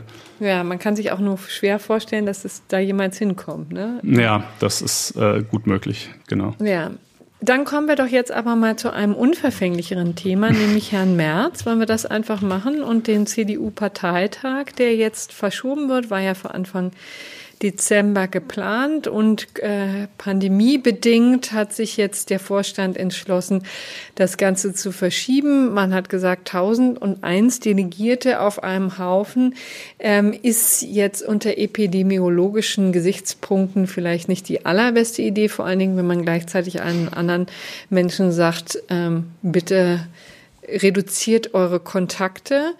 Und einer fand es ganz besonders äh, empörend, nämlich Friedrich Merz, der ja vieles auch in der Vergangenheit schon empörend fand und äh, hat ihm gesagt, das wäre auch rechtlich ein Problem. Ne? Wie ist genau. die Argumentation? Also politisch sagt er halt, das diene jeden, mindestens mal auch dem Zweck, äh, ihn als Vorsitzenden ja. zu verhindern. Denn, zu verhindern, äh, das Partei-Establishment. Genau, genau. Zu verhindern. Man muss ja also tatsächlich, nachdem Annegret Karrenbauer angekündigt hatte, dass sie nicht wieder antreten wird für das Amt der Parteivorsitzenden, äh, hat es ja einen Sonderparteitag eigentlich schon am 24. April mal geben sollen. Der wurde dann abgesagt wegen der Pandemie. Dann war jetzt eben für den 4. Dezember einer vorgesehen. Der wurde abgesagt. Jetzt ist noch total offen, wann überhaupt der nächste, äh, also wann der dann stattfinden soll. Äh, denn in der Tat, man weiß ja auch überhaupt nicht, wie die Pandemie sich entwickelt und kann gut sein, dass es im Januar, Februar, März auch nicht besser ist ähm, äh, und, und genauso unpraktikabel. Ähm, naja, und Friedrich Merz sagt jetzt also verschiedene Sachen. Zum einen sagt er, ähm, die Amtszeit des Vorstands ähm, würde ja am, äh, am 31. Dezember auslaufen. Und außerdem äh, müsste auch, äh, müssten auch viele Delegierte ähm, am 7. Dezember äh, neu gewählt werden. Und ähm, in beiden Punkten hat er im Prinzip auch recht. Ja, die Amtszeit ist des äh, Vorstands ist in der CDU nach den Parteistatuten eben auf zwei Jahre begrenzt und das wäre dann Ende, äh, Ende äh, des Jahres so. Aber ähm, äh, da gibt es eben genau ein Gesetz, äh, äh, welches auch während der Pandemie und mit Blick auf diese Problemlage erlassen wurde, nämlich das Gesetz zur Bekämpfung von Auswirkungen der Corona-Pandemie, mhm. ähm, äh, in dem es halt heißt, ein Vorstandsmitglied äh, eines Vereins oder einer Stiftung, und Parteien sind ja Vereine, äh, bleibt auch nach Ablauf seiner Amtszeit bis zu seiner Abberufung oder bis zur Bestellung seines Nachfolgers im Amt. Ähm, und das wurde dann im Oktober auch nochmal explizit auf äh, mit sozusagen mit einer Reform dieses Gesetzes auch explizit auf politische Parteien erstreckt und eine sinngemäße Regelung findet sich auch für die Delegierten. Ähm, das ist also zumindest rechtlich, würde ich sagen, eigentlich kein so richtiges Problem. Aber ähm, wie kann es denn sein, dass Friedrich Merz sowas nicht weiß? Oder weiß Naja, es, ich, ich, also ich würde, ich, ich sehe darin schon ein Problem, nur auf einer etwas anderen Ebene. Vielleicht wohlwollend ausgelegt könnte man sagen, vielleicht meint er ja das, ja. da, da, da kommen wir gleich zu. Ähm, äh, äh, also äh, dann hat er noch gesagt, ähm, äh, ja, man hätte ja eine Briefwahl machen können. Naja, gut, dann, äh, also den Parteitag digital, das ginge. Ähm, aber die Abstimmung digital, das geht halt nicht, äh, sondern dann, äh, dann müsste man eben eine Briefwahl machen. Da sagt der Vorstand, ach, das dauert ewig, bis wir da die Briefe, Wahlunterlagen verschickt haben, die alle hier eingegangen sind, gezählt sind. Dann brauchen wir auch noch wahrscheinlich noch eine Stichwahl anschließend. Ähm, dann sagt der März ja gut, aber dasselbe Problem werdet ihr ja im Frühjahr nächsten Jahres auch haben und dann ist es einfach nur noch später. Also äh, was ist denn dadurch gewonnen, noch länger zu warten? Ähm, und äh, da äh, hat er, glaube ich, so ein bisschen, äh, also da hat er so einen halben Punkt äh, letzten Endes schon, denn die Wahl des Parteivorsitzenden, die muss letzten Endes auf diesem Weg stattfinden. Ja, also und, und wenn es halt noch so lange dauert. Ähm, äh, und so lange bleibt halt Annegret Karrenbauer Parteivorsitzende. Aber es findet ja nun mal Ende 20 oder im Herbst 2021 die Bundestagswahl statt. Ob die CDU sich jetzt bis dahin ihre Vorsitzendenfrage gelöst hat oder nicht. Und hm. was uns ja eigentlich so besonders doll interessiert, ähm, ist ja vielleicht sogar nur in zweiter Linie der Parteivorsitzende, sondern vielmehr der Kanzlerkandidat. Kanzlerkandidat ähm, genau. und Obwohl ehrlich gesagt auch nicht zu früh, weil also ich bin jetzt noch nicht bereit für, für Wahlkampf, muss ich ganz offen sagen. Ja, ja, es gibt gerade, es gibt gerade vielleicht dringlicheres, das stimmt schon. Aber ja. ne, und bisher ging man natürlich davon aus, dass jetzt halt, wenn jetzt halt im Dezember der Parteivorsitzende bestimmt wird, dass der dann auch der Kanzlerkandidat sein würde.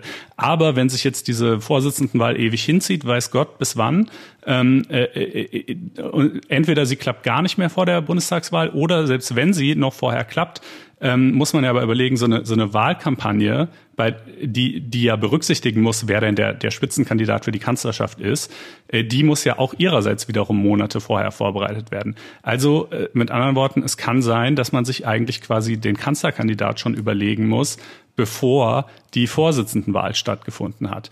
Und ähm, jetzt stellt sich die Frage, ja, und wie geht das?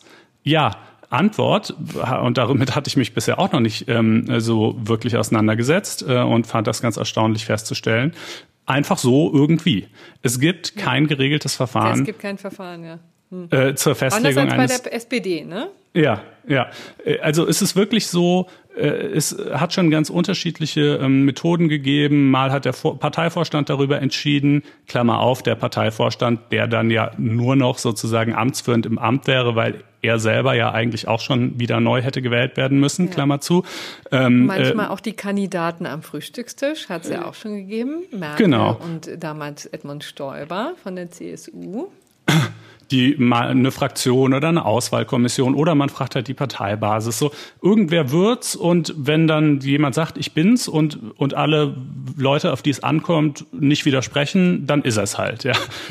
Das ist tatsächlich das absurde Verfahren äh, zur Auswahl eines Kanzlerkandidaten. Das gar nicht absurd. Ich finde das, äh, wenn, wenn das geradezu ähm, Graswurzel mäßig erfrischend. Äh, ja, aber es, ist, es öffnet natürlich jedenfalls Tür und Tor für so Hinterzimmerabsprachen. Und Merz Argument ist ja, er glaubt ja jedenfalls, ob das so stimmt, sei mal dahingestellt, äh, dass er bei der CDU-Basis, also letztlich bei den Parteimitgliedern, bei den einfachen CDU-Mitgliedern, ähm, der beliebteste Kandidat wäre. Ähm, und, äh, und natürlich sei es deshalb sozusagen, deshalb denkt er, dass er die Vorsitzendenwahl jetzt gewinnen würde und dann hält er es auch für zwangsläufig, dass er dann auch Kanzlerkandidat sein müsste. Ähm, aber wenn jetzt natürlich das, äh, ich nenne es jetzt mal in seiner Diktion, das Establishment in irgendwelchen Hinterzimmerdeals sich überlegt, keine Ahnung, Kanzlerkandidat wird Jens Spahn oder wer auch immer, ähm, äh, und den präsentieren wir und dann sagen wir, hoppla, ja, tut uns leid, den Parteitag mit der Vorsitzendenwahl, den haben wir jetzt halt so lange verschoben, dass das jetzt alles nicht mehr hinkommt. Äh, ihr könnt ja trotzdem gerne äh, Friedrich Merz dann noch zum Vorsitzenden wählen, das bleibt euch unbenommen. Äh, aber es ist jetzt halt nur noch halb so interessant, bestenfalls, weil der Kanzlerkandidat ist jetzt halt Jens Spahn oder, oder wie gesagt, wer auch immer sonst.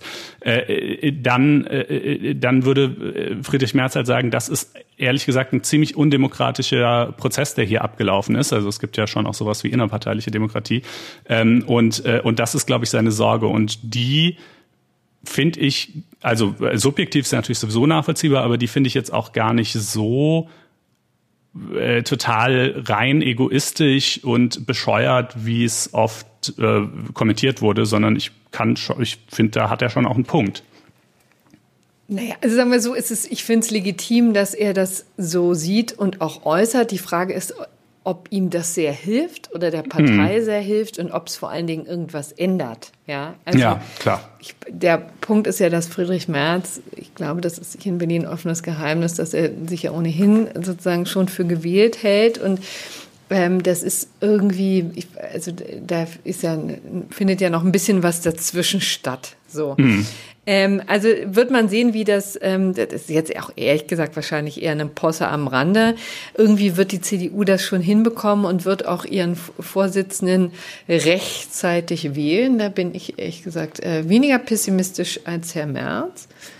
Und äh, dann wird man sehen, wie es weitergeht. Jedenfalls interessant, dass ähm, das alles pandemiefest jedenfalls noch ist. Hm, ja, genau. Also rechtlich hat er halt keine wirkliche Handhabe. Das ist eben äh, politisch kann ich seine Kritik schon zumindest in Teilen verstehen, aber rechtlich äh, hilft ihm das nicht wirklich weiter, soweit ich es jedenfalls überblicke. Ähm, ja, genau. Äh, Dann kommen wir jetzt zum gerechten Urteil. Ach Mensch, Oder? da sind wir schon. Äh, ja, ja. wir haben noch den Nachtrag, der aber wirklich mit zwei Sätzen zu erledigen ist, dass äh, Amy Coney Barrett jetzt also tatsächlich und endgültig äh, an den Supreme Court als Richterin auf Lebenszeit gewählt ist. Also die hat Trump noch durchbekommen. Da kann die Wahl jetzt ausgehen, wie sie will. Die republikanische Mehrheit am Supreme Court steht. Ja. Jo, und jetzt kommen wir zum gerechten Urteil, wie gesagt. Genau. Ähm, das ist auch ähm, wirklich ganz brandheiß, kam heute direkt rein vom Bundesverfassungsgericht. Ähm, geht übrigens nicht über den Mietendeckel. Zum Mietendeckel, das haben wir jetzt, äh, kann ich vielleicht mal hier kurz einschieben. Ähm, äh, haben wir jetzt außen vor gelassen, weil es nur ein Eilverfahren ist. Ist natürlich ein interessantes äh, Thema, hat uns hier ja im Podcast auch schon öfter beschäftigt. Aber das ist, ist jetzt ein Eilantrag, der abgewiesen wurde, einfach weil ähm, derjenige, der sich dagegen den Mietendeckel wehren wollte, nicht dargelegt hat, dass die Nachteile so gravierend sind, dass man nicht das Hauptsacheverfahren abwarten könnte. Und da wird es in der Tat noch vertiefte Überlegungen geben, vielleicht sogar eine mündliche Verhandlung, das wird man sehen. Und dann wird das Bundesverfassungsgericht Gericht entscheiden in der Sache, aber heute hat es das nicht getan. Das erwähne ich jetzt nur, weil vielleicht der eine oder andere darauf wartet, weil es ja immerhin ähm, heute auch über den Ticker ging. Wir haben ein anderes schönes gerechtes Urteil, weil es auch vom Bundesverfassungsgericht, ne? Auch vom Bundesverfassungsgericht und da geht es ähm, um den Beleidigungstatbestand. Also da wurde jemand ähm, verurteilt, der auch offensichtlich schon anderes auf dem Kerbholz hatte. Denn es war ein Mann, der in Sicherungsverwahrung ähm, sitzt. Und äh, wir wissen ja, das sind äh, nur die schweren Jungs, also meistens Jungs. Äh, vielleicht sind, gibt es auch ein paar Frauen in Deutschland, die ähm, das ähm, tun müssen, die also in Versicherungsverwahrung sind, aber das ist natürlich nur bei ganz ähm, ja, schweren Straftatbeständen, Mord, ne, wo es auch noch besondere Umstände gibt, warum dieser Mensch dann tatsächlich äh, äh geschützt, also die Gesellschaft vor diesen Menschen geschützt werden muss. Das ist ja Sinn und Zweck der Sicherungsverwahrung. Also dieser Mann äh, hatte schon einiges ähm, äh, ja, auf dem Kerbholz und hat dann auch noch dieses Verfahren ähm, aufgebrummt bekommen. Er wurde nämlich verurteilt wegen Beleidigung und das Bundesverfassungsgericht ist ihm beiseite gesprungen und das ist einerseits interessant, weil es ein schöner Sachverhalt ist und auf der anderen Seite auch nochmal, weil sich noch was äh, zum Thema Beleidigung und die Strafbarkeit dazu sagen lässt. Vielleicht mal der Tatbestand zuerst. Es war eben also dieser Mann, der in Sicherungsverwahrung ähm, ähm, sitzt und sich von der Sozialarbeiterin sein Taschengeld abholen wollte. Also das wird dann eben immer zugeteilt und es gab ähm, Computerprobleme. Und natürlich haben diese sicherungsverwahrten Menschen auch Schwierigkeiten, dann einzukaufen. Die können ja nicht einfach in den Laden gehen, ähm, sondern ähm, ähm, da war dann eben seine Sorge, dass diese Verzögerung in der Austeilung des Taschengeldes darauf äh, zur Konsequenz hat, dass er eben seine Bedürfnisse nicht mehr, äh, also nicht mehr einkaufen gehen kann, was es ich, wo auch immer man das in der Sicherungsverwahrung macht. Vielleicht kommt da so ein ja, ich glaube, da gibt's so ein eigenen, eigenes Lädchen quasi. Vielleicht, oder es kommt irgendwie ein äh, Wagen vorbei oder wie man sich das auch vorstellen kann. So, und da war er erbost äh, und ist in diesem ähm, erbosten Zustand zur Sozialarbeiterin gestiefelt und hat sie also wüst beschimpft ähm, und hat in einem Wortschwall auch das Wort Truller genannt. Und ich finde schön auch, dass im Jahr 2020 tatsächlich Truller noch als wirklich so eher eher äh, abschneidend ähm, gewertet wird. Ich meine, wahrscheinlich war das auch eher, es war aus dem vergangenen Jahr, aber dass das tatsächlich ein, äh, eine Beleidigung nicht nur in, in Strafverfahren ähm, nach sich zog, sondern tatsächlich auch zur Verurteilung ähm, führte. Da kann man sich ja nun auch wirklich andere Sachen vorstellen. Da haben auch insbesondere Berufspolitiker, haben wir ja auch schon hier besprochen. Also äh, in einem Wort Drecksfotze ist nicht strafbar, ja. aber Druller, Truller schon. Das ist ja. äh, interessant, wenn man das mal so nebeneinander hält. Genau, richtig. Und also das war, ähm, also das ist ihm dann so rausgerutscht und schwupp wie gesagt, hat er nicht nur das Strafverfahren, sondern auch die Verurteilung am Hals gehabt. Und da ist er dann äh, bis zum Bundesverfassungsgericht äh, äh gegangen und die sind ihm jetzt beiseite gesprungen und haben nochmal dran erinnert, dass ähm, tatsächlich bei Beleidigungstatbeständen immer eine Abwägung geschehen muss zwischen der ähm, Ehrverletzung, die die Sozialarbeiterin da erlitten hat durch das Wort Truller und der Meinungsäußerungsfreiheit desjenigen, ähm der die geäußert hat. Ne? Also Meinungsfreiheit, Artikel 5 ist natürlich auch ein gewichtiges Grundrecht und das steht natürlich ähm, immer im Widerstreit mit dem, mit dem Beleidigungstatbestand. Ne? So, und diese Abwägung muss zwingend erfolgen. Und ähm, die wird nur dann ähm, überflüssig oder entbehrlich, wenn es äh, um Schmähkritik gibt, äh, äh, geht. Also wenn tatsächlich das so infam ist ähm, und so grundsätzlich, dass man sich diese Abwägung sparen kann. Also das Wort, was ich eben genannt habe, das wäre eigentlich eine, ein Kandidat für, als, für eine Formalbeleidigung beziehungsweise für Schmähkritik gewesen, wo man dann auf die Abwägung hätte verzichten äh, können, auch wenn das ja bekanntlich das LG Berlin damals äh, in einer eklatanten Fehlentscheidung anders gesehen hat. Ähm, aber das Wort Truller in der Tat, das ist zwar irgendwie natürlich natürlich schon äh, herabsetzend äh, gemeint, ähm, aber es ist jetzt halt irgendwie weit diesseits von. Ne? Weit diesseits, das muss man echt sagen. Ja, also und ähm, ich fand auch schön, wie wie ähm, die dann auch in ihrer nüchternen Art am Bundesverfassungsgericht natürlich auch diskutieren, ob das Ganze ähm, jetzt eine Schmähkritik sein oder so eine Formalbeleidigung, wie du es jetzt erwähnt hast. Und äh, meinen Sie, also nicht mal ansatzweise, schließlich gibt es ja auch hier so ein Ober-Unter-Verhältnis. Also die, äh, hier ist ja auch die Übermacht des Staates sozusagen jetzt. Ich weiß nicht, ob die sich wirklich in der Sozialarbeiterin manifestiert, aber natürlich. Ähm, ja, wenn die dem da sein Geld zuteilt oder auch nicht, ne, ähm, ja, dann äh, also, auch ein Stück weit, doch.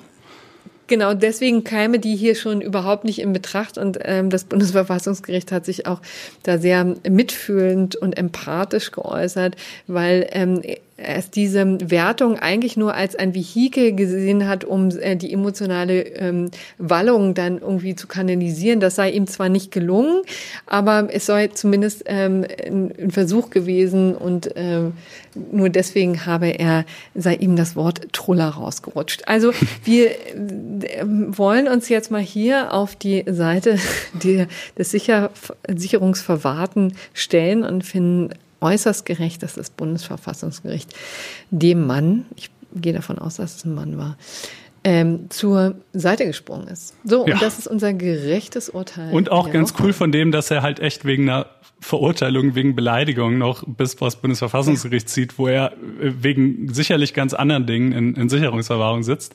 Ähm, aber ja, hat ja funktioniert. Also äh, und nicht gut. selten ist es ja tatsächlich so, dass ähm, ja auch Inhaftierte sehr äh, starkes Interesse an Jura entwickeln. Ja. Ähm, wäre vielleicht eigentlich auch schön, ähm, wenn die unseren Podcast hören würden mal. Aber ist das der eine möglich? Oder andere. Man weiß gar nicht. Denn ja, nicht unbedingt. Man hat in vielen Gefängnissen keinen freien Zugang zum Internet, bis auf einige wenige ja. Pilotprojekte. Das finde ich übrigens auch einen absoluten Missstand und ähm, äh, sollte man mal ändern. Aber das wäre vielleicht mal ja, Thema für einen Hotel, anderen Podcast. Mein Lieber. Nee, aber man soll sie vielleicht Zugang zu unserem Podcast gewähren, damit äh, man mindestens. auch im Knast mal weiter bilden kann. ja, vielleicht gehen wir, Gehen wir das mal an. Aber auch diejenigen von euch, die nicht im Knast sitzen, äh, sondern sich vielleicht irgendwie studieren oder Referendare sind oder was auch immer sonst tun ähm, und diesen Podcast hören, äh, auch die können uns natürlich sehr gerne unterstützen, wenn sie mögen. Ne? Und jetzt fragt ihr euch, Mensch, ah, wie könnten wir das denn bloß machen? Der Konstantin hat es leider noch nie erwähnt. Wir würden es echt gerne tun, aber wir wissen nicht wie. Naja, da kann ich euch weiterhelfen, indem ihr auf faz.net-einspruch testen geht, nämlich und euch dort ein kostenloses kostenloses vierwöchiges Probeabo klickt, mit welchem ihr dann äh, Zugriff auf all die kostenpflichtigen Texte erhaltet, die es eben bei Einspruch gibt, also sprich Texte aus der FAZ, der FAS äh, und von Faznet, die irgendwie was mit Jura zu tun haben und außerdem auch Exklusivstücke, die nur bei Einspruch erscheinen. Und ähm, ihr unterstützt diesen Podcast, der zwar für sich genommen an und für sich kostenfrei ist, aber der sich ja natürlich trotzdem auch hier irgendwie intern finanzieren und darstellen muss. Und insofern äh, wäre uns das eine Riesenunterstützung und Freude. Ebenso natürlich, ja. ähm, wenn ihr uns Sternchen im, äh, in iTunes gebt und äh, ja, wenn ihr nächste Woche wieder einschaltet. Ja, nächste Woche dann übrigens voraussichtlich auch wieder am Donnerstag. Ähm, das hat dann mit der amerikanischen Wahl zu tun. Genau. Okay, dann ja. vielen Dank für die Aufmerksamkeit. Bis dahin. Schöne Restwoche. Tschüss.